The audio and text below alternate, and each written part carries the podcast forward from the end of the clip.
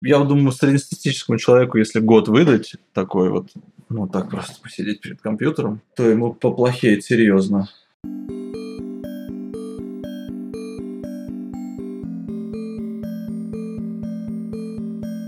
Всем привет, это подкаст про людей. Меня зовут Лев Пикалев, и в этом подкасте я встречаюсь с разными людьми, которые мне интересны, и говорю с ними о них. Последний выпуск вышел больше, чем 7 месяцев назад, и все это время мне совершенно не хотелось выходить в публичное пространство и делать то, что я привык делать до 24 февраля. Я решил продолжать, потому что мне кажется, что это важно. А еще мне кажется, что важно давать людям рассказать свои истории. Поэтому я решил, что я возвращаюсь и выпускаю второй сезон подкаста. Первом сезоне получилось 45 эпизодов. Сколько получится в этом, я не знаю, но надеюсь, что выпуски будут выходить более-менее регулярно. И вторая новость. Я запустил Boosty. Это такой сервис, где вы можете подписаться на любимого автора, получать какой-то специальный контент, который недоступен остальным без подписки.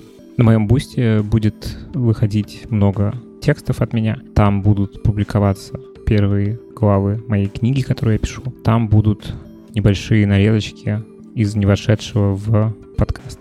Подписывайтесь на меня на Бусте. Я буду вам очень благодарен. Если вы давно хотели меня поддержать, то это то самое время. Мне очень хочется собрать небольшое, приятное для меня комьюнити. Подкаст будет выходить так же, как и выходит. Он будет доступен без подписки. Но, опять же, если хотите меня поддержать, то переходите по ссылке в описании.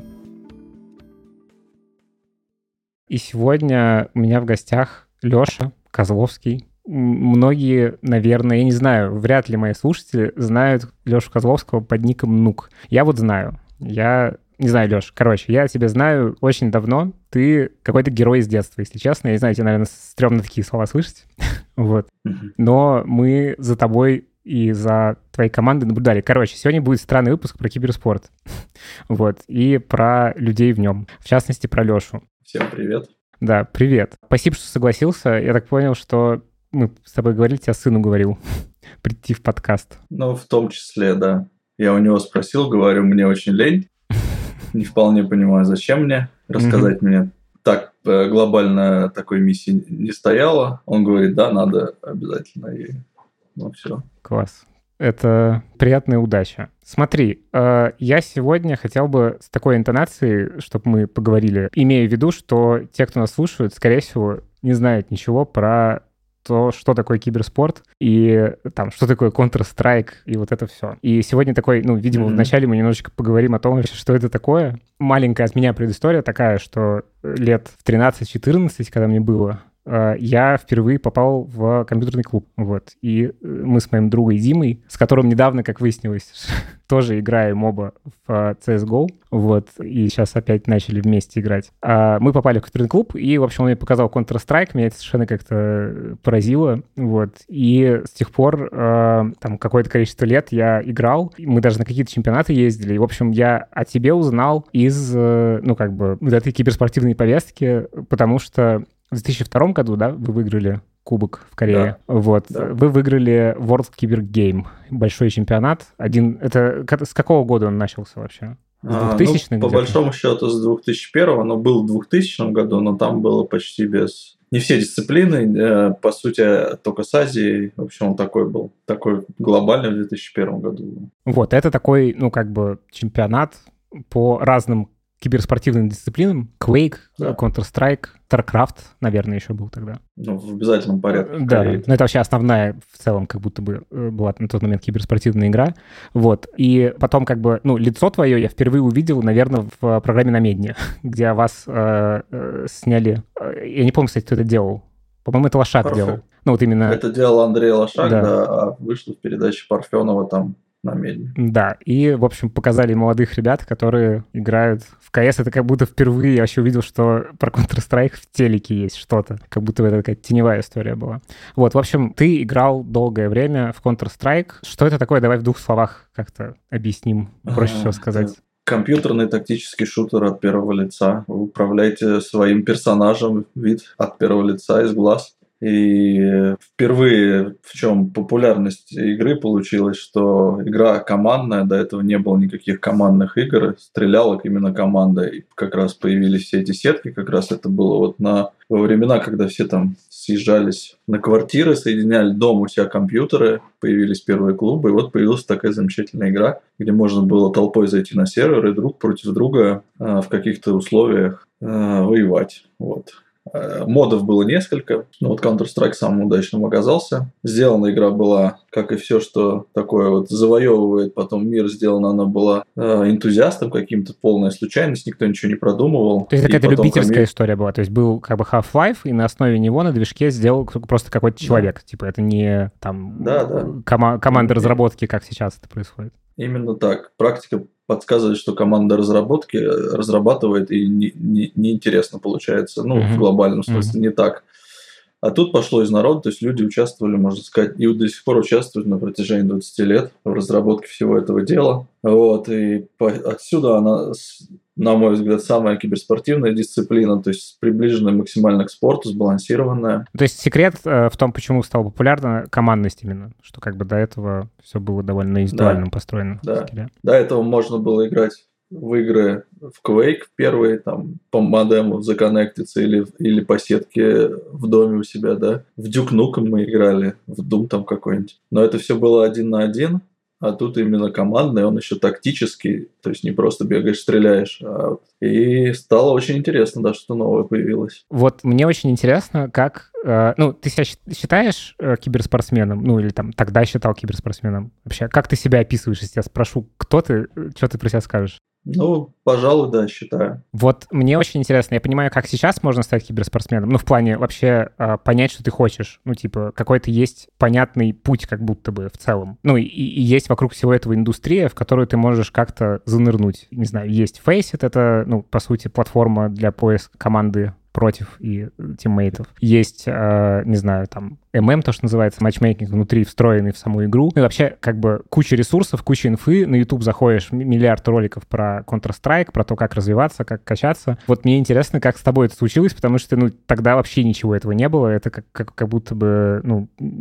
какая-то, ну, условно, случайность такая, что, в общем, как ты стал киберспортсменом тогда? Ну, все через компьютерные клубы. С интернетом тогда была прям беда-прибеда, да и с домашними компьютерами тоже. Вот. И это было больше как тусовка. Ты приходил в компьютерный клуб, там тоже люди все играли друг с другом, не было никакого интернета. То есть ты приходил в компьютерный клуб именно для того, чтобы по сети э, локально чем-то вот таким поиграть. И был там ряд игр, а это вот одна из самых популярных. Мне вот она больше зашла, чем остальное. А сколько лет ты начал играть?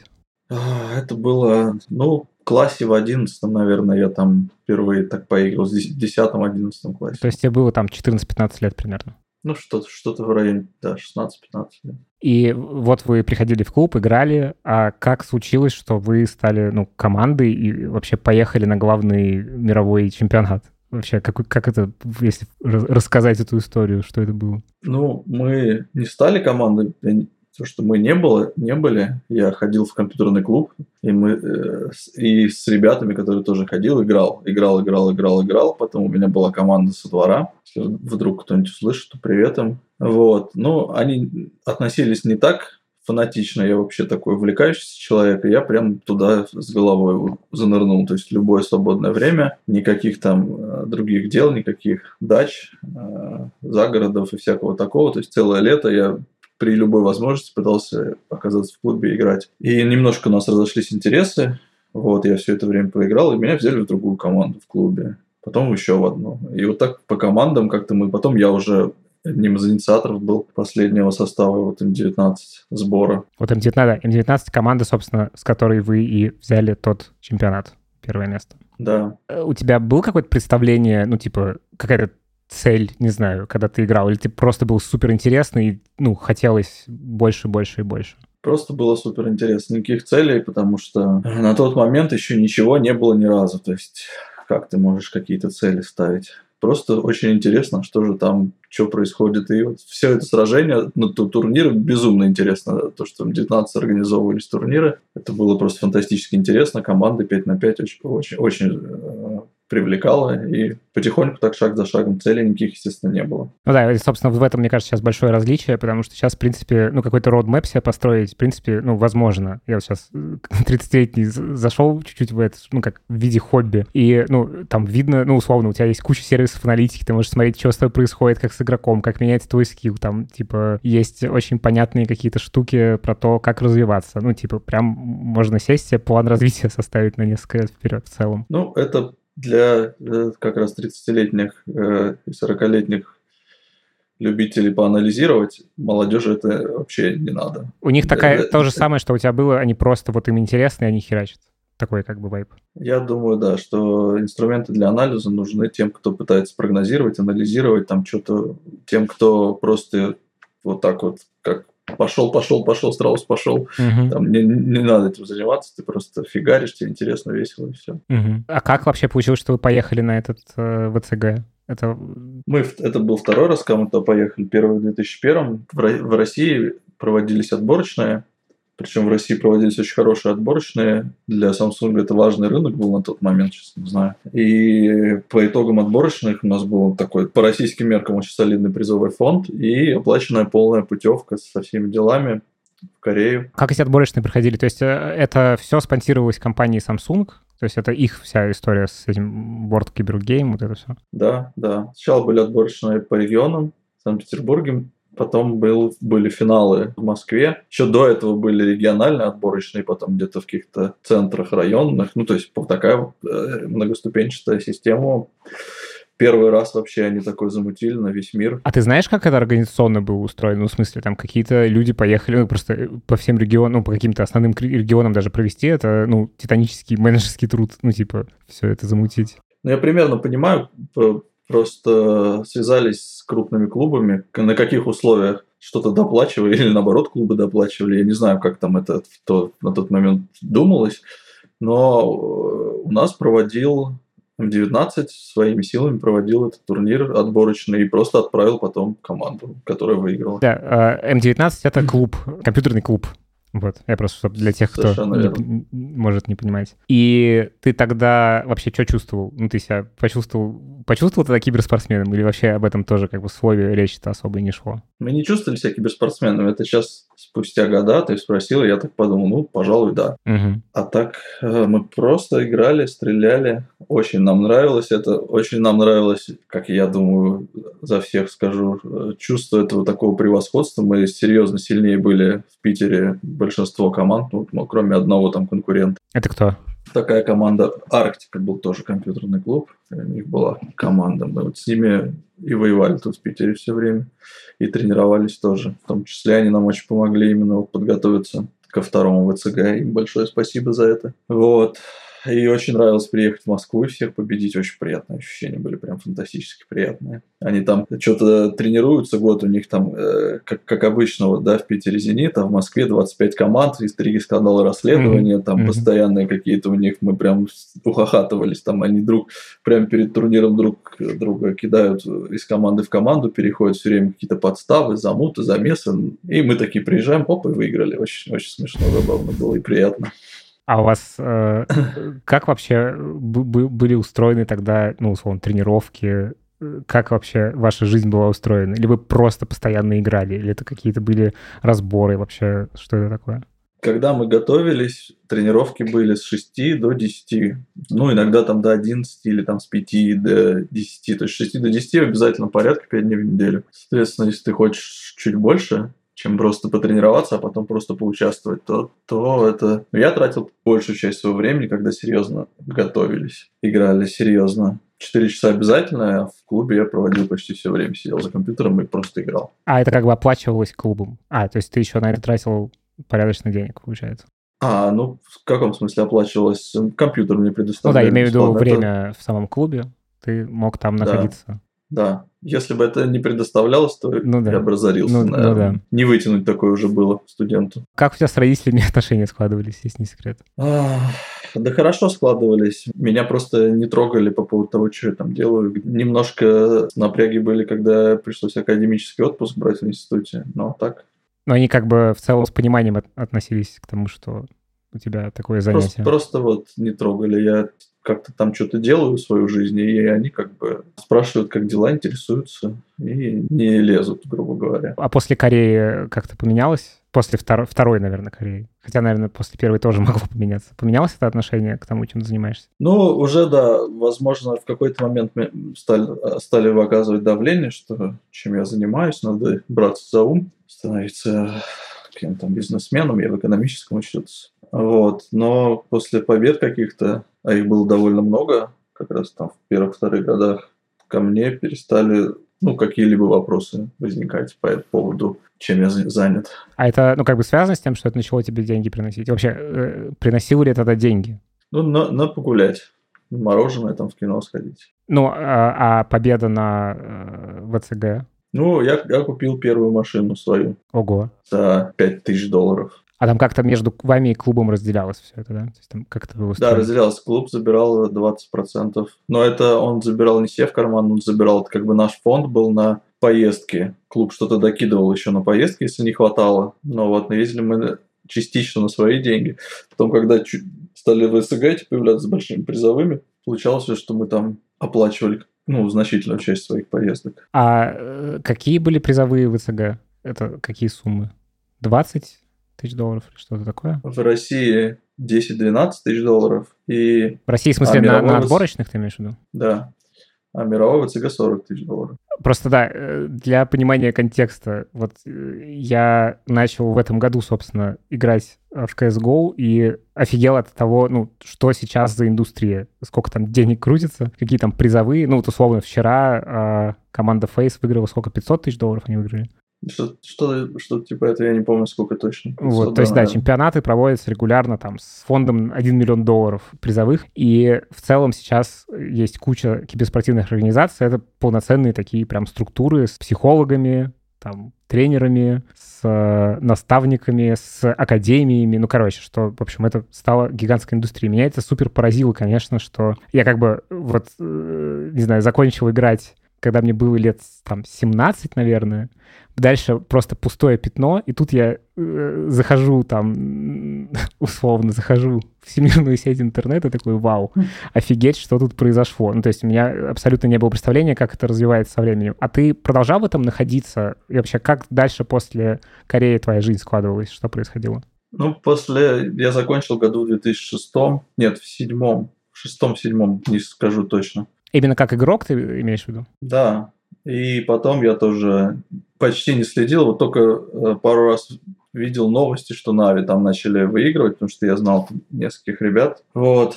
И они стали выигрывать, и я так порадовался за них. Написал там, что о, молодцы какие, ничего себе, как тащат. Потом мне Ваня Эдвард написал, смотри, мы в ЦГ тоже выиграли. Я говорю, ну, молодцы.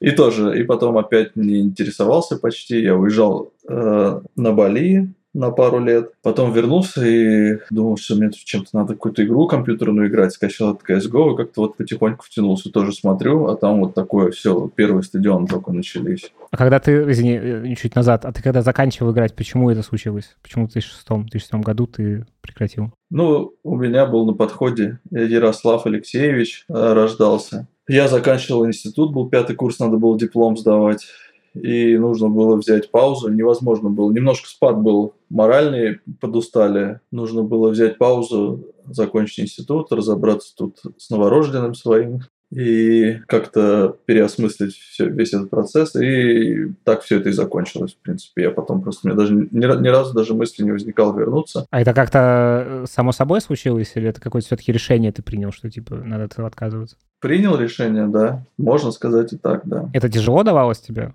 Или нет? Нет, это было решение на выдохе. Я так, потому что э, напряжение, которое испытываешь, когда тренируешься, играешь, особенно если ты еще капитанишь, оно невероятное. Особенно если где-то не складывается и не реализуются в жизни какие-то сценарии, которые тебе важны, то это просто начинает невероятно давить. И я когда закончил, я выдохнул.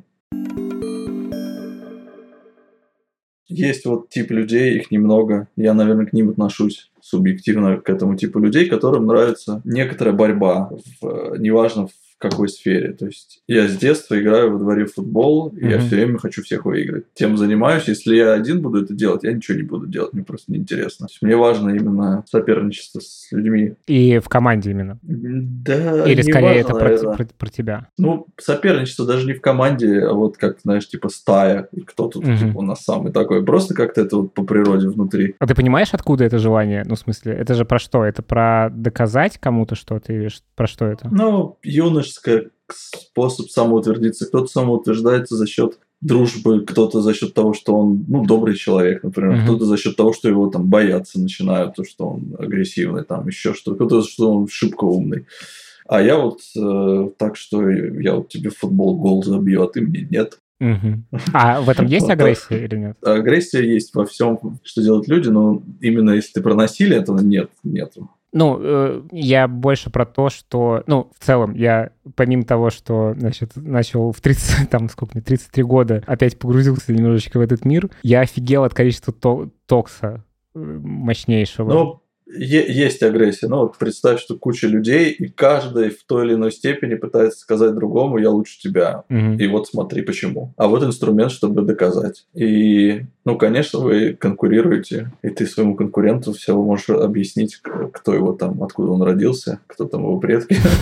Просто мне интересно, почему это происходит в рамках, э, ну, вот условно, там, заходишь ты на фейс, ты там э, в одиночку играешь в соло. А почему это условное доминирование еще в рамках вашей ваших, вашей команды происходит? Как, почему это не направлено только на противоположных ребят? А, потому что это такая стайная штука. Ну, это вот наше, наверное, отличие менталитета, и оно мне на самом деле очень нравится. Мы Нашего это кого? Ну, русского, угу. восточнославянского. Мы, ну, русского больше, да. Мы друг другом постоянно конкурируем, этим заводим друг друга.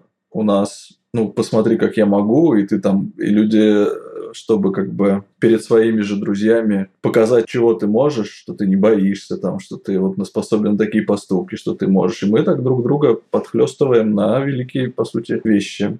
Вот. Это какая-то агрессия и попытка как бы ну, попытка показать, что ты вот лучше этого человека.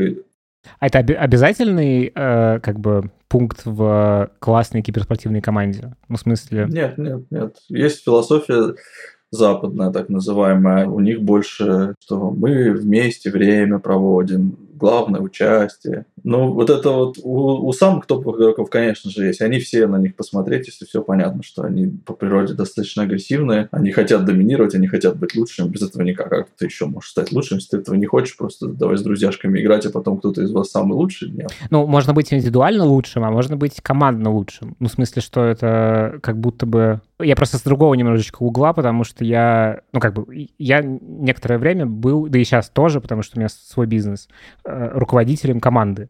Вот. И обычно, когда есть человек, который такой, типа, я тут лучше всех, ну, его команда довольно быстро выпихивает, потому что он, ну, в целом портит моральный фон. Даже если он реально лучше всех, охеренно все делает, то как бы другие из-за него очень сильно снижаются в эффективности и в том, насколько классно они делают. Вот. Это также в киберспорте это также работает. Законы те же. Совершенно так же. Если вы в среднюю команду пригласите Симпла в лучшие свои токсичные годы, ну, из того, что я слышал uh-huh. от человека, не знаком лично, uh-huh. что, Simple это... лучший игрок в мире да, на да. данный момент. Александр Костырев. Вот, то он быстро очень начнет гореть. Начал бы тогда из того, что я слышал и видел там какие-то ролики. И объяснять всем, ну и я такой же был тоже, объяснять всем, что какие вы кривые. Потому что ему хочется, чтобы все это происходило на более высоком уровне. И он оказывается как в таком... Вы его опускаете до более низкого уровня, всего этого все сыпется, ничего, никаких, никакой красоты это не получается. И, конечно, это, это напрягает человека, если он, например, одного уровня, да, все остальные где-то тут. Поэтому вы в команде подбираете или молодого берете и с пониманием относитесь, что он будет подрастать, если он не растет, то он уходит из команды. То есть э, в спорте, где вам, в спорте высоких достижений, где вам нужно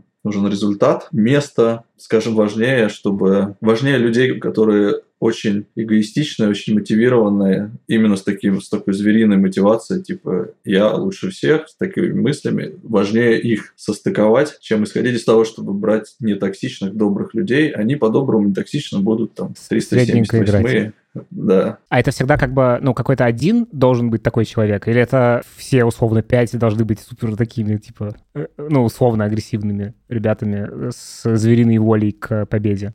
Как это вообще устроено? Как такие команды устроены?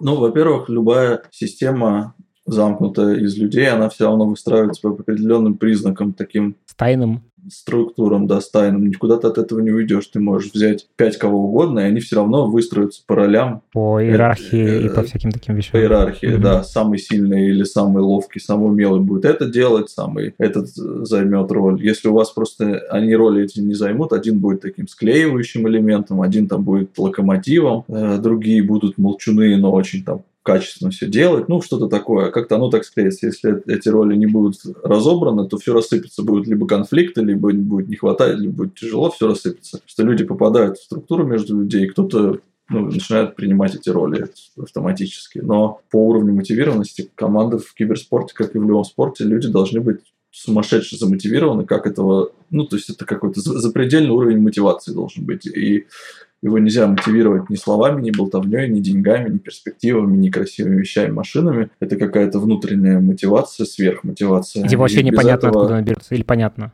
Ну, Какая-то глубокая психология такая? Как я вот анализировал свои, как я играл, мотивация берется из примера по такой схеме. У тебя что-то получается, оно получается так хорошо, что тебе, ты получаешь удовольствие. Конкуренция с другими людьми позволяет тебе она показывает, что а вот можно еще лучше, да, и ты начинаешь, борясь с ним, начинаешь все это еще сильнее, то, что тебе и так нравится заниматься, ты погружаешься еще сильнее, еще дальше и дальше и дальше. И вот это вот такая вот конкуренция, да, турнира и постоянная шлифовка своей игры, то есть своих навыков, есть тоже вот определенный тип людей, которые в состоянии, сидя дома в четырех стенах, играть там на скрипке по 10 часов, ради того, чтобы там, ну, не ради, не ради этого они играют, а просто вот им их прет э, совершенствовать без конца. Очень маленькие детали, погружаться прямо вот очень сильно вглубь, а конкурентная среда какая-то позволяет это еще как бы выше, еще сильнее подгрузиться, посмотреть, что там другие делают. Вот, примерно по такой схеме это происходит, но в основе все равно лежит, ну, какое-то вот желание перфекционизм, который идет из э, большого эго или как-то так. Несмотря на то, что какие-то спортсмены могут казаться там невероятно добрыми людьми, они такими могут и являться. Но в игре они могут быть вообще другими. Они просто все э, э, с эго гипертрофированным все зашкаливает, очень тяжело с собой совладать, особенно те, у кого лучше других получается, прям заметно. Угу. А это, я просто всегда, я никогда не был в контексте спорта, ну, как именно, как человек, я не спортсмен. И мне всегда казалось со стороны, что это довольно жестокая история, которая может очень сильно ломать людей, ломать психику и вообще, ну, то, что сейчас называется неэкологичным, э, когда, ну, условно, там есть то, что я сейчас э, замечаю с, э, опять же, на примере там того же киберспорта, что происходит, ну, с условно молодыми звездами ну, там, что произошло с Бумычем сейчас, что, про... ну, как бы, мы не будем в это погружаться, но в целом, типа, это на самом деле же проблема того, что ты становишься очень крутым, твое эго настолько расщекоталось, а когда тебе очень мало лет, чтобы это все село на какой-то, ну, опыт жизненный и там ощущения, да. э, какие-то отвеченные вопросы себе самому, типа, кто то такой. Вот, что это довольно м, стрёмная история, которая может ломать людей. Вот для тебя это сложный был в этом смысле путь внутри. Да, очень сложный. Да, с намедни получилась вот как раз э, такая история, что в какой-то момент получилось так, что все посмотрели это намедни, и я вдруг стал очень известным человеком. Тебя узнавали? Да, постоянно. И в какой-то момент я перестал ездить на метро, потому что это уже стало просто выходить за рамки какого-то адеквата. Денег у меня не было так на такси разъезжать, ну как туда-сюда без конца. Но пришлось в какой-то момент, потому что я просто устал. А я не то, что я скромный, но я немножко замкнутый все человек был. Это одна из тоже причин, что мне нравилось вот так сидеть одному и тренироваться там с ботами, скажем, даже не с людьми. Вот, и это постоянное общение, постоянно какое-то внимание. А что подходили, типа, ну, что хотели? Ну, узнавали, подходили. Я не знаю, что они хотели. Я вот сейчас, если я увижу там какого-нибудь футболиста, который мне очень нравился, какого-нибудь Андрея Аршавина, я скажу, о, так, смотрю, о, Аршавин идет здорово, но зачем мне к нему лезть? Что я ему сейчас скажу, а он мне что скажет? А, ну вот почему-то людям кажется, что нужно подойти, сфоткаться или автографы эти, куда-то какие-то росписи непонятные. Ну, для меня это все очень странно, но это ладно, очень плохо, конечно, влияет на эго в этом возрасте нежном, mm-hmm. да, а, с этим проблемы. То есть, сколько я не, не рассуждал, там внутри себя не, не боролся, все равно в какой-то момент это оно зашкаливало, и периодами ты себя прям царем чувствовал, Макгрегором. Хотя, как бы, с одной стороны, с, ну, было приятно, что узнают, а с другой стороны, ну, как бы, стрёмно, что э, границы нарушают. Мне... Или не было приятно? Где-то в, в глубине было приятно, тешило мое самолюбие, я пытался эту черту как бы не обращать внимания, но не обращать было невозможно, потому что внимания было по моим меркам слишком много. То есть это скорее такой травматичный опыт в целом? Да, мне испортил это характер, меня точно негативно это повлияло на игру, потому что вместо того, чтобы развиваться дальше, это немножко остановило развитие. Ты как бы... Ты слишком, типа, боишься стать хуже, чем ты был? Или в чем прикол? А, нет, просто когда тебе постоянно, без остановки, с утра до, до ночи, каждая мамина подруга, каждый, каждый человек, которого ты встречаешь, говорит, какой ты молодец, ты перестаешь дальше стремиться куда-то. Ты думаешь, о, ну я же уже молодец. И это как программирование такое, огромной массы людей на тебя, бедного юного. И тяжело тренироваться, просто дальше стремиться к каким-то победам. И следующий год у нас, по сути, провальный оказался. Если сейчас бы мне, например, сказали, вот с моим опытом, что сейчас будет снимать на медне, мы поедем турнир, я бы просто сказал. Ну или надо было какую-то серьезную работу психологическую провести вот с молодежью, скажем, я был сейчас тренером, чтобы ничего такого не случилось на контроле все это держать, чтобы не было потом. Блин, кстати, это интересно. Звездной болезни. Интересно, потому что с точки зрения того, что вот то, что, я, то, что мы сейчас обсуждали, что э, киберспорт сейчас это ну, целая индустрия, киберспортивные организации, э, такие машины по созданию ну, классных команд и по генерации призовых денег. Там же очень большая часть их работы в том, чтобы медийно, ну, как бы звездить участников команды, и что как будто бы это еще более стрёмная история, потому что, ну, ты столкнулся с таким как бы э, начальным каким-то этапом, и то, как, мне кажется, что там гэп временной довольно большой прошел, э, ну, много времени прошло до того момента, когда это прям вот стало вот этим вот э, машинами, когда киберспортивные организации появились такие вот мощные, как сейчас. А это же супер, ну, как бы выжигающий какой-то опыт для этих ребят, мне кажется, должен быть сейчас. Во-первых, они намного больше готовы, потому что когда они начинали играть, все вот молодежь вся это, они уже были кумиры, они уже понимали, что, ну, как-то это все было на виду, что вот к ним внимание, они как бы внутри были готовы, это не свалилось так случайно. Во-вторых, с ними работают а, и психологи, и организации, и менеджмент.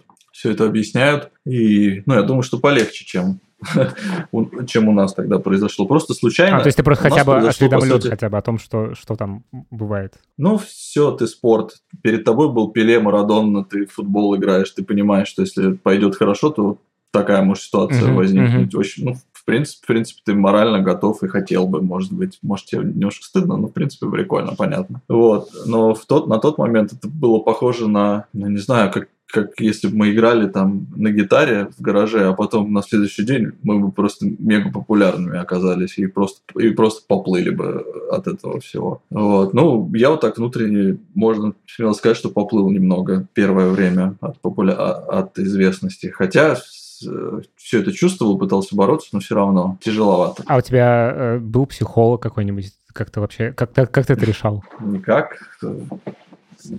Психологов не было. Ну, как-то само так. Это не так долго именно такое состояние так долго длилось, потом я уже приземлился, так сказать. Но влияние это оказывает, да, психологов никаких не было. Сейчас, конечно, конечно, у ребят совершенно другая ситуация, все абсолютно в порядке, они это принимают, и, и известность свою, и все в порядке вещей, и, в принципе, я думаю, радуются этому, и им и старшие товарищи подсказывают, что не, не, не надо сейчас здесь звездиться. Угу. Год пройдет, никто не вспомнит. Меня, кстати, поразило, я смотрел какой-то тоже подкаст с uh, Нафаней, где он рассказывал о том, что... Не знаю, видел ты это, не видел? Какому-то стендап-комику. Он рассказывал, что у них, ну, уже Cloud9, в Гамбите бывшем. Их, собственно, там управляющий клубом, он э, помогает еще ребятам, ну, как-то э, там осознанно подходить к вопросу денег. Ну, типа, как не просрать все, при том, что, ну, как бы ты довольно много зарабатываешь по меркам, ну, условно, по меркам России вообще, в принципе, довольно много зарабатываешь. Как не потратить 28 миллионов на что-то странное. Вот. Э, и, ну, как бы тут, да, как будто бы есть... Но все-таки все равно у меня ощущение, что это жестокая история, потому что... Жестокая, да. На, похоже вот сейчас вот на этих, на молодых рэперов тоже. Столкнувшиеся с популярностью ребята, которые тоже особо... Да, которых много денег. Угу. Начинаются шмотки, тусовки, поклонники, поклонницы. Угу и тяжело вывести, да. Много кто плывет, особенно из шоу-бизнеса. А это, по сути, тоже шоу и тоже бизнес. Да, теперь прям понятно, почему ты выдохнул, когда ты закончил, ну, условно, закончил карьеру. Ну, я не, не из-за этого, это уже прошло. Это было просто из-за эмоционального напряжения. Это тяжело тренироваться.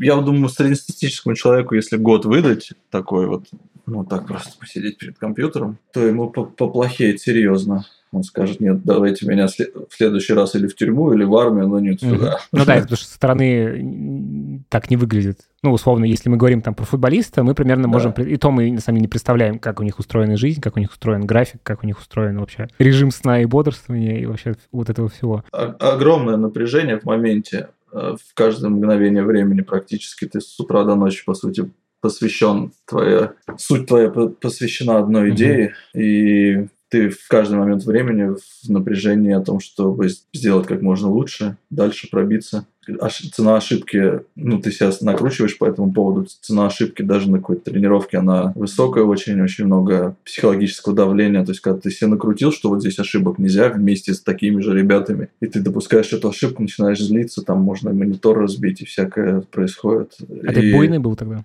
Ну, в смысле, там, разбивал девайсы, ну, там, вот это все. Да все разбивали, нереально вытерпеть вообще.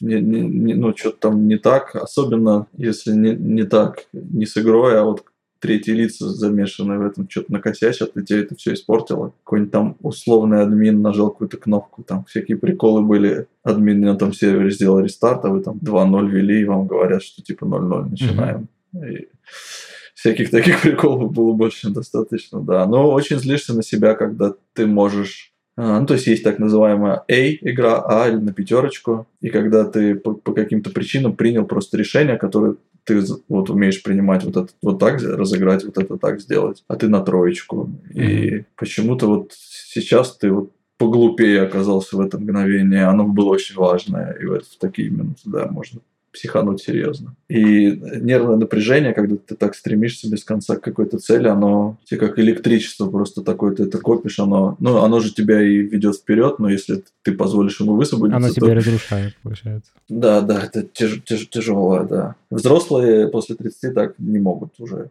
Просто, просто зачем? Ну, он есть Керриган. Ну, ему тоже нет еще 30, он уже выдыхает тоже. Mm-hmm. Сейчас там пару лет, по-моему, ну, он может 10 лет еще играть. Может, он, скорее всего, тренером потом станет, но, ну, но он молодец. Его можно назвать Ну да, это такая Таких общем, людей ошибка выжившего как будто бы. Да, да, таких единиц, кому там за 27, они, и они могут играть лучше, чем год назад. Такие, то есть все начинают играть хуже и хуже и mm-hmm. хуже. А ты сейчас как играешь? Вот как будто я все эти 20 лет играл все хуже, хуже и хуже. Ты, это, ну, а ты вообще сейчас играешь? Ну, как у тебя э, это встроено в твою жизнь как-то или иногда? Ну, я вот с, ребят, с ребятами познакомился, мы год играли вместе, прям раза два в неделю стабильно. Вот, несмотря на то, что мы нигде не участвовать не пытались, но я так э, немножко вернулся в ту среду, очень было интересно флэш, в кучу флешбеков, так поиграли, повоевали, но это все на детском совершенно А уровне. ты чувствовал, ну, какие-то те же эмоции, которые ты чувствовал, когда... Да, да. Как Этот это интерес, странно. это все, да? Да, было очень интересно. Но единственное, что ты, конечно, когда на очень высоком уровне это делаешь, ты ощущаешь это, как я не знаю, как это объяснить. Ты, во-первых, ощущаешь, что твои тиммейты тоже на этом уровне и твои соперники тоже. И вы вот делаете просто что-то сейчас вот такое замечательно, фантастически крутое, недоступное простым смертным. Это чувство тоже очень важно. Угу. В смысле, чтобы какие-то, какое-то великое дело делать в моменте? Да, да. Потому что, ну вот, любую возьми область жизни и возьми там 10 лучших специалистов и посади их что-нибудь делать. И они будут почувствуют, что они сейчас историю творят. И ты вот в этой же тоже находишься. Что вот выбрали лучших из лучших, вы творите историю. Это очень важно для, молод... для молодых, для самоутверждения, для психики молодой. Это прям невероятно важно. Ну, это вообще двигатель, да, такой в целом людьми это движет. А э, ты сказал, что ты закончил в 2005-2006, а дальше ты как-то mm-hmm. возвращался к этой теме или э, тоже вот слепое пятно, и потом в какой-то момент вдруг что-то случилось? Ну, тоже, да, вот какое-то время я не играл, занимался своими делами. Но потом вернулся э, в Россию после отпуска, продолжительно затянувшегося, и что-то подувлекся обратно. Смотрю, а тут стадионы, и как-то у меня возникла мысль попробовать себя в роли тренера. Вот. И там команда как раз подвернулась, знакомые организовали команду. Вот, я попробовал себя в роли тренера. И как тебе этот опыт? Слушай, ну, опыт э, положительный, в том смысле, что сам по себе опыт не может быть отрицательным, но результата не получилось того, который я хотел. Я думаю, просто я очень не, не совпадал по характеру с командой. Чуть-чуть они другие были, и мне прям было супер тяжело. А это в смысле в целом такое, ну, как бы большое различие вас тех тогда и текущих? Или просто человеческий фактор такой? Это больше чело- человеческий фактор. Ребята хорошие, там добрые, все, никаких претензий и вопросов к этому. Но уровень того, вот этой мотивированности, стремления этого эго, о котором мы сейчас говорили, его просто не хватало. То есть дело не в скилле, не в том, что там кто-то что-то не мог делать. Это все путь можно пройти, научиться. Тем более у меня было, были свои мысли о том, как помочь именно смотреть в ту сторону, в которую нужно, чтобы научиться самому важному. Нужна была эта вот такая гипермотивированность. Они много играли, много но я не чувствовал этого в моменте прямо вот такого, что ты вот как, как в последний раз все время каждую тренировку борешься. Это невероятно важно. И мы еще все тренировки у нас были онлайн. Они тоже из эры онлайна, где это в тапочках, в халатике дома. Mm-hmm. То есть не было вот этой ста- стайной конкуренции. Они тоже типа... Это, это, это важная часть. Ну, то есть, условно, э, то, что сейчас называется буткемпом, когда собирают да, людей в одну комнату, и они играют в один дом. Да, вы друг друга подтаскиваете, поднимаете как бы друг друга. Кто-то один может всех тянуть вверх очень сильно. Скажем, один может кто-то там тащить, просто в круглые сутки играть, мотивированным быть, содержать себя в руках, постоянно в работе, все, и все тут же за ним, потому что ну, когда люди себя ведут так, невозможно. Расслабиться так. А, невозможно начали на расслабоне, да. А когда все по интернету, ну это в халате. Мам, подожди, сейчас я тут поиграю. Ой, мне нужно пельмени пойти поесть. Ну, не такой степени, ну, примерно такая ситуация. Что вы ждете от подростков? Ну, там не подростки, молодые ребята, которые сидят дома за компьютерами. Так к этому и будет все это относиться, да. Буткемп, сборы в спорте – это принципиально важная вещь. Нас явно не хватало, и это мне не получилось э, завести ту работу, которую я хотел, и чуть-чуть мы начали конфликтовать, я стал требовать. Так, агрессивный у меня характер такой еще. Но это тоже, да, русская черта, мы как бы говорим жестко, грубо, прямо в лицо. То есть, э, почему, ну, кто-то там не старается, да, у меня одна только была претензия, что нужно, нужно стараться отдаваться по максимуму. Отдавались не по максимуму, мягко говоря. Хотя им, возможно, казалось, что они молодцы. Но я видел, что я в точно такой ситуации старался просто в сто раз больше. Да, я хотел бы еще у тебя поспрашивать, как вообще, в принципе, устроены киберспортивные команды, вообще какие там роли, вообще как этот механизм весь работает. Потому что э, я могу судить только по каким-то отрывочным, мне кажется, вещам. Но вот изнутри, как ты себе это видишь, представляешь, какие есть роли? И вообще, в целом, мне глобально хотелось бы, чтобы те, кто нас послушал, поняли бы, в чем кайф, потому что я его как-то явно вижу, ну, я его вижу в основном в командном взаимодействии. Вот мы когда играем с типами, которыми, с которыми приятно поиграть. И вот это ощущение, что вы работаете, вот, вот это, кстати, очень важный момент. Типа, я пытаюсь сейчас какой-то собрать стак, это называется, в общем, каких-то пять, пять людей, mm-hmm. с которыми постоянно играть. И самый большой камень преткновения — это, ну, как бы ощущение, ты фанишься, при том, что как бы даже когда ты работаешь, там есть удовольствие и фан. А, либо ты работаешь, вот это вот состояние, когда ты работаешь, когда ты, ну, типа, поиграл несколько игр, и ты, ну, как бы, ну, устал, у тебя э, концентрация ухудшилась, у тебя руки там где-то заболели. Mm-hmm. Ну, короче, что ты прям поработал. И вот это ощущение того, что хочется не побегать по фану, а прям концентрированно поделать именно вот это, я в этом вижу сейчас больше, больше всего кайфа. И вот этого взаимодействия команды, где вы как какой-то, ну, пять человек, как, как, как условно организм функционируете и до чего-то доходите. Ну и, типа, побеждаете, конечно важный момент. вот. В чем там кайф? Как ты это видишь вообще? Как ты на этот вопрос отвечаешь? Кайф, конечно, если когда вы вместе что-то делаете, созидаете. Тут еще все так непросто и так необычно немного, если ты не занимался этим раньше. То есть раз, тактики эти разработать, чтобы это еще получилось, чтобы никто не накосячил. Вот. Но, к сожалению, чтобы что-то такое получилось, это все равно должно пройти через некоторую пот и боль. Кайфа в этот момент мало. То есть об, об, процесс обучения в игровой форме, ну, я в это банально не верю. Это, мне кажется, что это не работает. Это работает до определенного момента, до очень низкого все равно уровня. А вот игровая форма, какая еще есть форма обучения? Ну, например, такая, тебе нужно сделать это действие, сосредоточься, пожалуйста, и сделай. Не получилось. Вот тысячу раз не получилось, ты должен упереться рогом и сказать себе, я это сделаю. Это будет выполнено вот на таком уровне задать себе планку и повторить это тысячу раз. И на тысячу первый раз это получится, ты обрадуешься, придешь в следующий день, повторишь тысячу раз, оно не получится.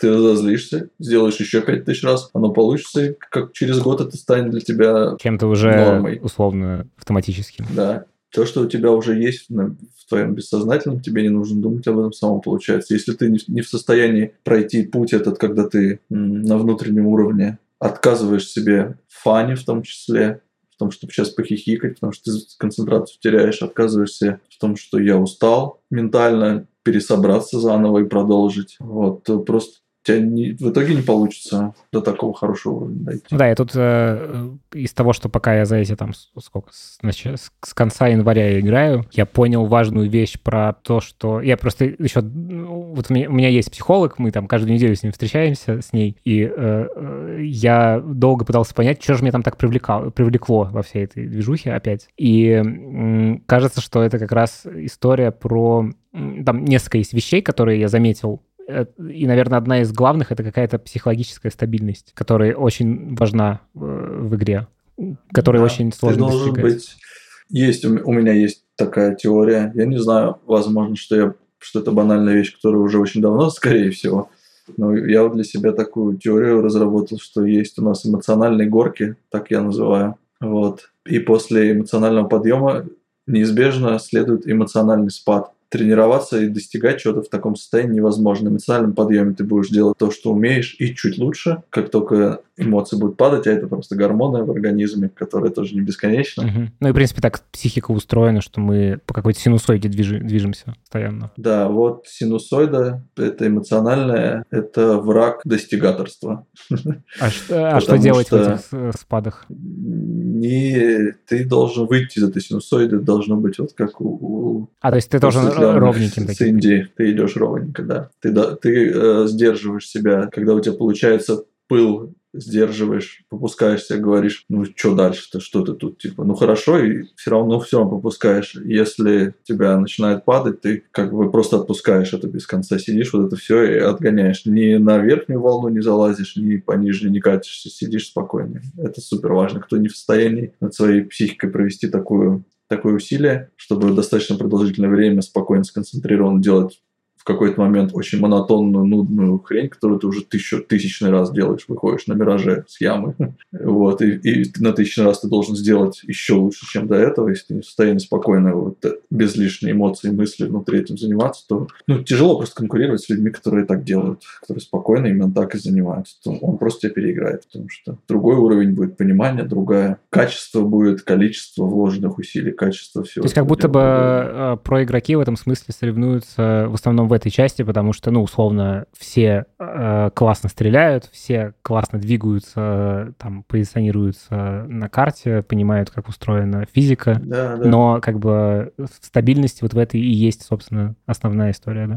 Да, это такое упертое чувство собственного превосходства, можно так, наверное, сказать. Или не превосходство, а знание того, что, ну, сейчас ты выиграл, я все равно, я выложился гарантированно, потому что я остался спокойным, но я все равно лучше, я все равно тебя выиграю, тебя ничего не спасет, ты чуть-чуть там э, сдашься где-то, а я не сдамся, я буду с утра до вечера тренироваться, идти вперед, вперед, только вперед. Вот. И даже вот так со стороны по людям, которые так делают, все понятно. То есть, которые так не делают, ты знаешь, что он не будет чемпионом, нет шансов. Просто, ну, что он проиграет тем, кто так делает, невозможно конкурировать. Ну и всякие вот когда то, что вот мы говорили вначале, молодежка плывет, ты понимаешь, что есть шанс отлично от нуля, что он перестанет развиваться, потому что утратит просто это чувство. А, ну то есть получается, что это как бы и у тебя в игре это есть история э, с э, вот этой синусоидой и с нормализацией условно ее, и, ну, по сути, со всей твоей жизнью на самом деле, то есть это мало отличается от всего чего угодно в целом, ну, типа, что ты как бы вот с, с условной славой начинаешь также учиться справляться и себя как-то выравнивать. Да, И со всеми верно, другими да. вещами.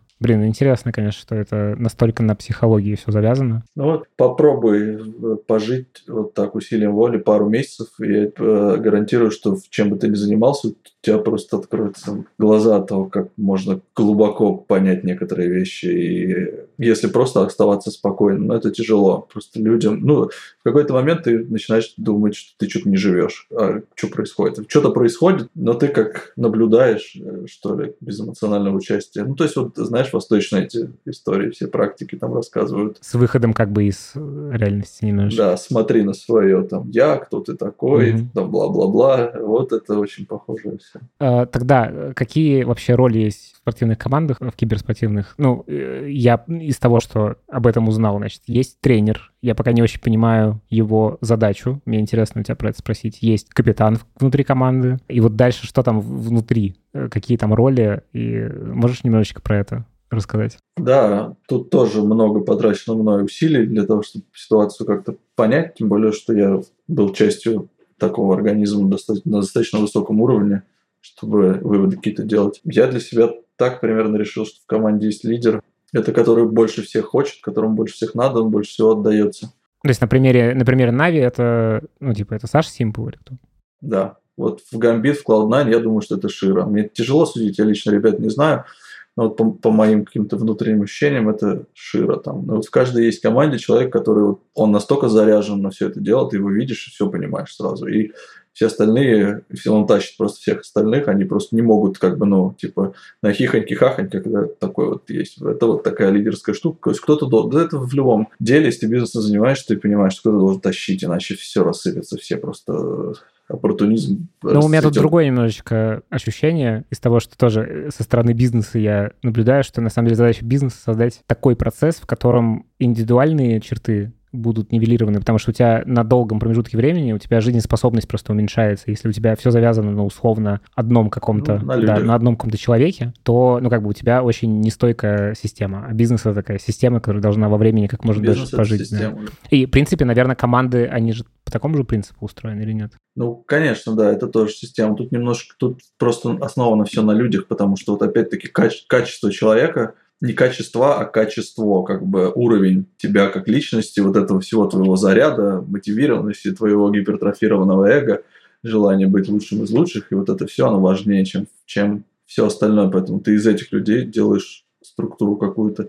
Наоборот, тоже можно, но это немножко другое. На данный момент все так сложно. Вот, то есть кома- команда звезда из средних игроков, которые в этой структуре себя развили и стали вот таким, такой хороший кант, такое тоже возможно, и, к примеру, больше им достаточно. Но пока в киберспорте этого нету и близко. Нет школы, которая бы тренер так могла построить. Вот, по поводу ролей, значит, есть лидера, который тащит, есть обязательно человек, который все это дело склеивает. Его роль часто очень недооценена, но примеров больше им достаточно, когда берут тол толпу звезд, которые... Каждый индивидуально очень крутые и мощные. Индивидуально очень крутые. В предыдущих командах прям вот и были теми, кто тащит, а потом они в одной команде получается, что кто-то один все равно занимает эту роль или двое. Вот. И а, того, кто бы это склеил, все дело, у кого хорошо развитый эмоциональный интеллект. Банальный пример пример такой, что когда градус поднимается, люди, увлекшись действием или вещью, да, сутью вещи, забывают о том, что на том конце люди тоже. И ваши противоречия, они начинают вредить процессу, в первую очередь, потому что вы люди, и вы друг другу вредите. И, и нужен какой-то человек, который в коллективе все это будет спускать шуткой там какой-нибудь, uh-huh. или помогать разрядить обстановку. Иногда даже такой человек может накричать или подраться. Ну, не, не подраться, а полезть в драку. Вот у нас таким был э, Виталий Метфан. Вот, он был постарше нас все время, он был... Мы над ним больше всего шутили, он удар брал токсичных шуток с нашей стороны, то есть в команде мы, ну, почти все над, над ним шутили, он просто с нами смеялся, по этому поводу. Тоже поговорить там, если что-то. Мы все были более замкнуты, он там, если что, на разговор, чтобы все это напряжение, вся эта вот такая штука, она уходила. Без такого человека, как бы, ну, если условно этого человека взять и убрать, то все разваливается сразу, потому что... Да, вот, ну, скорее всего, у нас была проблема в команде, в которой я вот закончил, когда играть, у нас как раз такого человека не было, мы как-то внутри были немножко, несмотря на то, что я говорю, что, говорил, что мы все очень сильно конкурировали внутри, но это уже как-то было так токсичненько немного. То есть не хватало человека. Вот в Нави, мне кажется, такой человек э, был Сеня. Я не знаю, я могу ошибаться, но мне так вот кажется, который ты не видел Ну, это вот по эмоциональным ролям. В принципе, трое других могут быть вполне молчунами и просто плыть по течению. Делать работу. И делать работу, да. Просто очень качественно, хорошо ее делать. Вот, а по роли конкретно в команде у нас есть in-game лидер. Это тот, кто говорит ну, грубо говоря, тактики, говорит стратегии, тактики, как конкретно мы решаем какую-то задачу. То есть в Counter-Strike у нас есть задача за одну из сторон. Это тот, кто, ну, то, что называется, колет. Да, колет. Он ставит за задачу, говорит решение, говорит, как мы решим эту задачу. Вот говорит, вот, вот это мы сейчас сделаем вот таким способом. У него должен обязательно в обязательном порядке, никто официально так не говорят, но все чувствуют, что такое должно быть, должен быть как старпом, который... Типа помощник. Да, который во-первых, две точки, когда вы за защиту, очень удобно, что у вас два человека могут думать, а не один всего за всех. На двух точках у вас есть человек, который в состоянии понимать, что происходит в общем и целом, и как-то реагировать адекватно. Это важно, важно объяснить, что, в общем, как в целом устроена игра, что есть две стороны, есть, значит, террористы и контртеррористы. Задача террористов — заложить бомбу и сделать так, чтобы она взорвалась. Задача контртеррористов — эту бомбу обезвредить. Ну, в целом, это их главная задача, а дальше уже там как пойдет. Не, не, или не дать поставить Или не дать бомбу, поставить, да. да. А, ну, в общем, сделать так, чтобы бомба не взорвалась ни в каком случае. Играется какое-то количество раундов, и, значит, команда, которая больше всего раундов взяла, мы... Э, команды меняются в какой-то момент становятся... Э, э, сначала одни играют за контртеррористов, потом другие. На каждой карте э, в соревновательном режиме есть две точки, А и Б. Это вот то, что ты сейчас сказал про защиту, то есть за игру за контртеррористов, что есть две точки, и есть, условно, два человека, которые ими руководят, этими точками, и колят, то есть дают какие-то указания к действиям другим членам команды. Вот это сейчас ликбез для тех, кто не все, о чем мы говорили. Да, грубо говоря, так. Ну, нужен э, какой-то старпом, который полностью может дублировать в случае чего функции капитана, который ему в сложную минуту может подсказать. Ну, человеку тяжело все время находиться, тяжело все время все видеть, ошибки неизбежны, и такая, такие подсказки. Нужен кто-то, кто тоже шарит за стратегией. В общем, по-простому, если кто-то смотрит из молодых кайсеров, смотрите, если у вас будет один капитан, вы его замучаете, он будет вами играть в StarCraft, а не в Counter-Strike. То есть он будет вами юнитами двигать, а его вы можете оставить на респе, пусть дропает оружие. А, объясни мне одну вещь, извини. Вот есть, а, если смотреть турниры, то, значит, э, как обычно, сидят пять игроков команды, сзади тренер. Mm-hmm. Тоже mm-hmm. как бы в наушниках, тоже с микрофоном что он в моменте делает? Он не, не, а, раньше было можно тренеру в моменте, ну, во время игры говорить, и, и тренеры координировали. Когда ты видишь 5 мониторов, то, соответственно, у тебя невероятное преимущество по поводу координации действий. Сейчас это отменили. То есть сейчас тренер сейчас во время раундов запрещено. ничего не может им говорить. Тренер тренирует, из кромки поля на паузе кричит, что делать. То есть он может говорить только когда? Когда ставится пауза, или на некоторых турнирах, я тонкости правил сейчас не знаю, но на фристайме кое-где или только пауза. Uh-huh. На фристайме это в начале каждого раунда там пару секунд. Но не надо слишком много чего-то говорить, лезть. То есть, если ты не координировал все тренировки, прям вот, а лучше, чтобы капитан координировал, а ты ему помогал, ты должен его тренировать. Наверное, самая главная роль именно за спиной на турнире тренера. На турнире как раз эмоции уже может работать, потому что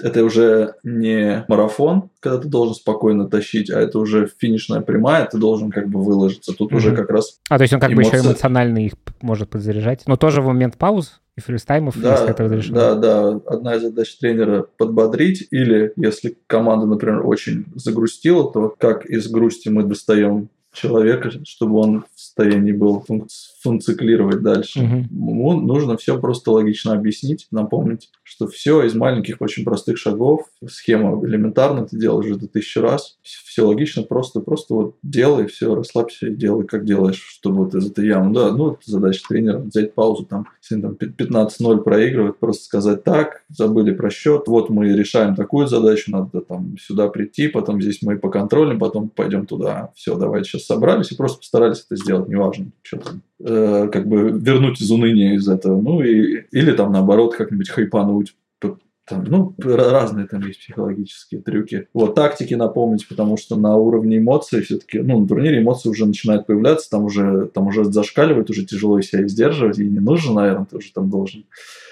И э, могут позабывать, что делать, просто повылетать из головы на фоне такого вот стресса. Напомнить надо, опять же, логику происходящего просто. Ну, вот это тренер на турнире примерно, как я это Спасибо, да, я просто э, не пон... со стороны не всегда понятно, как это устроено. Да, по поводу команды устройства, что у нас там? Ингейм лидер, старший помощник, который тоже там, да, может подсказать. И у нас обязательно должен быть убиватель, убивец такой, который в состоянии, стоя на месте, наносить просто невероятное количество дамага, как как, как в ю, юниты в стратегиях всяких, которые damage dealer. Ну, то есть, в принципе, это же получается, реально, ты просто упомянул StarCraft как ну, пример стратегической игры. Это же, по сути, все про то же самое, хотя выглядит как шутер. Да, везде все то же самое. В любом виде спорта кто-то забивает все голы, кто-то все в баскетболе набирает больше всего очков всегда. Ты как бы все делаешь, чтобы этот человек, который лучше всего умеет это делать, это и делал. И тут плюс-минус такая, что ты отдаешь, есть такая роль, ну как бы под роль, можно сказать. Entry фрагер это человек, который выигрывает один на один Первые дуэли, дуэли, да, в закрытой части игры. То есть, когда вы 5 на 5, считается, что игра условно закрыта, потому что все прикрыто, угу. соперник все контролирует за обе стороны. Шибко не разгуляешься. Есть какие-то приколы, можно поагрессировать, но ты, ты встретишь достойный отпор там. Угу. И лучше, чтобы агрессировали те, кто этот достойный отпор могут переиграть в, в мелочах. Чаще это снайпер, часто может быть. То есть это вот там, в Нави, например, ну, какое-то сейчас уже в меньшей степени, но какое-то время назад это был Simple. Угу. Да, сейчас, кстати, постоянно... как, как будто бы чуть-чуть от этой роли отходит в какие-то моменты. Да, вот сейчас в финале он немножко, как мне показалось, да простят мне критику лучшего игрока в мире, переагривал в два момента, он там просто переагрил откровенно. То есть он пытается сделать больше, чем ситуация требует, и в итоге в невыгодную просто ставил ситуацию команду в итоге. Ну, это мелочи, но роль такая, да, что он ищет контакт пока игра закрыта, пока еще ничего не придумать, нет никаких э, таких, ты ищешь контакт. А это как бы из-за контртеррористов, из-за террористов? Да, да. Это, э, у контртеррористов есть философская одна такая проблема серьезная. Все, все знают правила, мало кто задумывается, что точек две соперников 5 и вас 5 на две точки. Они придут на одну из точек в пятером, а вас сколько там будет? Два или три? В лучшем случае четыре, если вы начнете угадывать или хорошо прочитаете игру, но у вас будет все равно меньше, их придет больше. Несложно догадаться, что преимущество на стороне тех, кого больше. Вот. Есть, можно создать э, ситуацию, когда бы вы, например, в пятером шли по супер длинному туннелю, а там бы было всего двое, и вас бы просто убивали каждый раз, потому что тяжело пройти или в какие-нибудь узенькие ворота. Вот, но игру балансируют так, чтобы это было осуществимо, да, и получается, что их просто больше. Вот, поэтому пассивная защита, она не работает, к вам на точку просто придет больше людей с большим количеством гранат, у них больше патронов, больше всего, они просто вас... То есть как будто бы вот, это, вот эти э, как бы энтри-фрагеры как раз важнее за контртеррористов, судя по тому, что ты говоришь. Нет, они важны, очень важны за обе стороны. Ну, я имею в виду, что как бы в, в моменте как будто бы контртеррористам выгоднее найти первый килл первыми.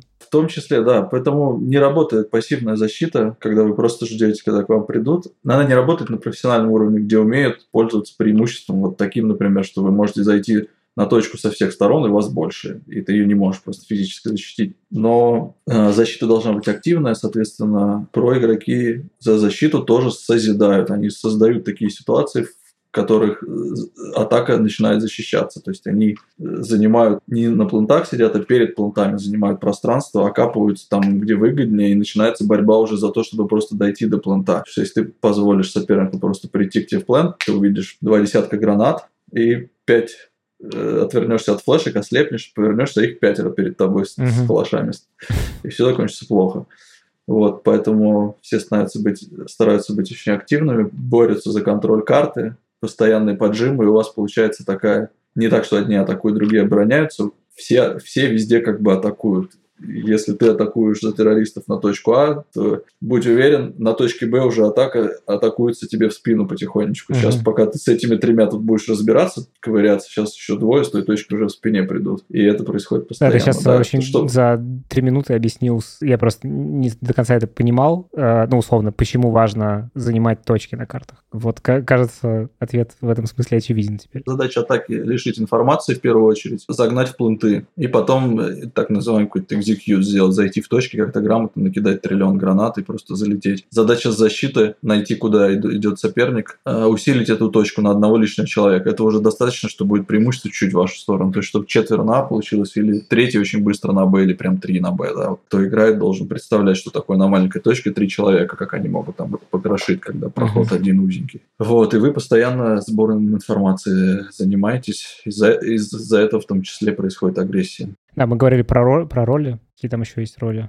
Ну, есть еще очень важная роль. То есть энтрифрагер это он носится по карте. Есть тот, кто командует тактики. Часто это, за защиту человек часто играет на перетяжках между точками как раз из-за того, что он лучше читает игру, лучше может все это понять по каким-то мелочам тайминги всякие, он лучше двигается. Геймлидер часто будет именно оказываться лишним на, на, на точке, помогать прибегать. Вот. И есть еще две важные роли. Это опорники на точках и их визави с той стороны, это так называемые люркеры. То есть это люди, которые... В неожиданных местах оказываются. Они прикрывают агрессию и сами пытаются найти дыры в обороне, когда война в другой части карты, например, угу. происходит, когда большие скопления сил борются за контроль карты с середины карты, например, толпой. И опорник, он вынужден сидеть на точке, чтобы никто не пришел, не занял ее просто так, да, несмотря на то, что вроде как там их много, но один-то здесь, может быть, если он займет точку, закончится. Ну, плохо. Вот, и они всегда на точках, эти два опорника, на А и на Б. Соответственно, у них под точками всегда в подавляющем большинстве случаев есть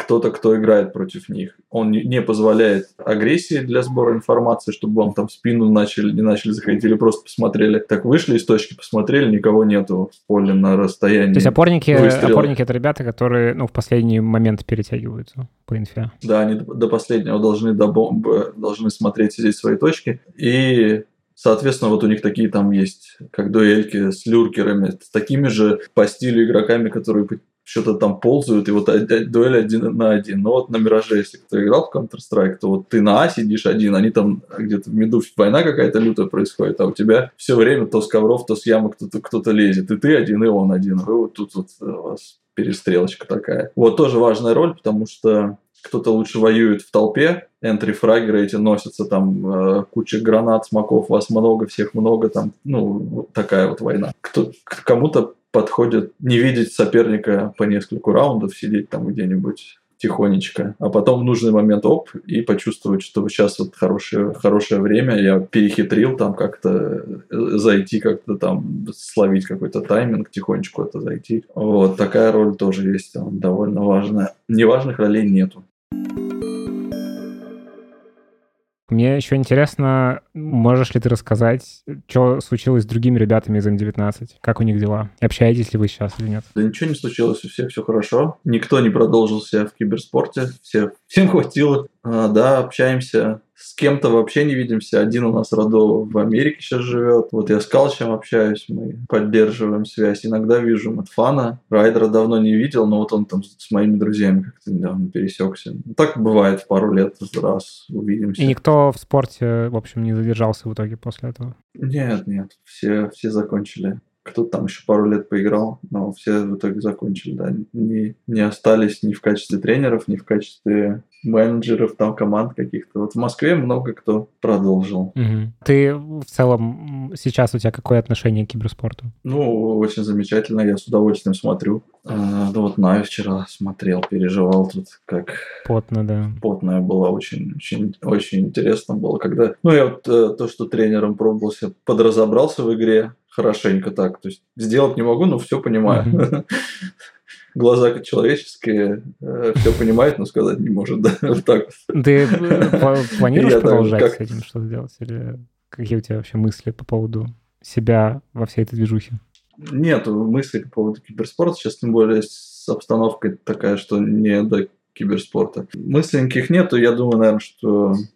Ну, есть условия, э, на которые я бы занялся, но они близки к недостижимым. У нас был проект, расскажу. Мы хотели построить большую киберспортивную арену а, в Санкт-Петербурге и сделать там команду. И мы, у нас была идея возродить дух а, лан вот этой тусовки, потому что ребята сидят все дома, в халате, тапочках, и все на самом деле не так весело. Они играют в компьютер друг с другом, но это как как чатик по интернету, это не то. То есть живое общение это намного круче. Все это вот как футбол во дворе. Мы играли в Counter-Strike mm-hmm. как футбол во дворе. Сейчас играют это как интернет-чатик с элементами игры. То есть совершенно другой дух. У нас была идея все это возродить, плюс киберспорт в Питере как-то так подумерло все после нас, то есть глухо все, плохо. И мы хотели вот сделать команду, которая чисто из Питера, что, что тоже ушло как из городов, везде солянки они просто. Мы и хотели построить большой классный клуб и туда всячески зазывать людей, чтобы они приходили поиграть и потусить mm-hmm. друг с другом, и турнирчики всякие, и всякое такое. Был такой план.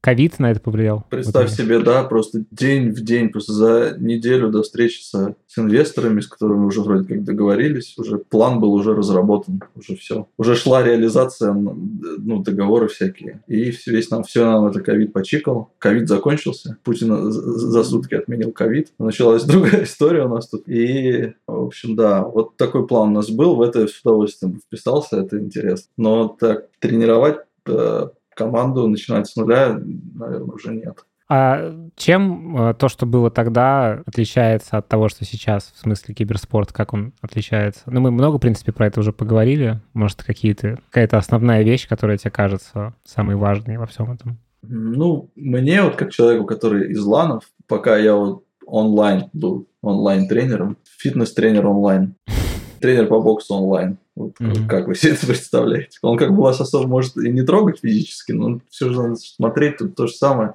Мне не хватает как раз ланов. Если профессиональные команды постоянно будут кемпиться, иначе результата просто не будет без вот этого живого вза- взаимодействия. Играя так вот просто с друзьями, вы постоянно по интернету играете. Это, конечно, большой минус. Не хватает лана, не хватает э, живого общения. Ну да, тут ковид еще сильнее карта. Как ковид еще сильнее, но это без ковида. Вот у меня есть э, там ребята, которые раньше играли, сейчас все возрастные, они вот пытаются собраться. Иногда ходят в компьютерный клуб на ночь. В Москве, в Питере мы не собираемся, все бросили напрочь. Иногда пойдут, соберутся. Ну вот ты, ты говоришь, у тебя там стак. Вот вы часто встретитесь и вживую этим это поделаете? Или... Я никого не видел вживую.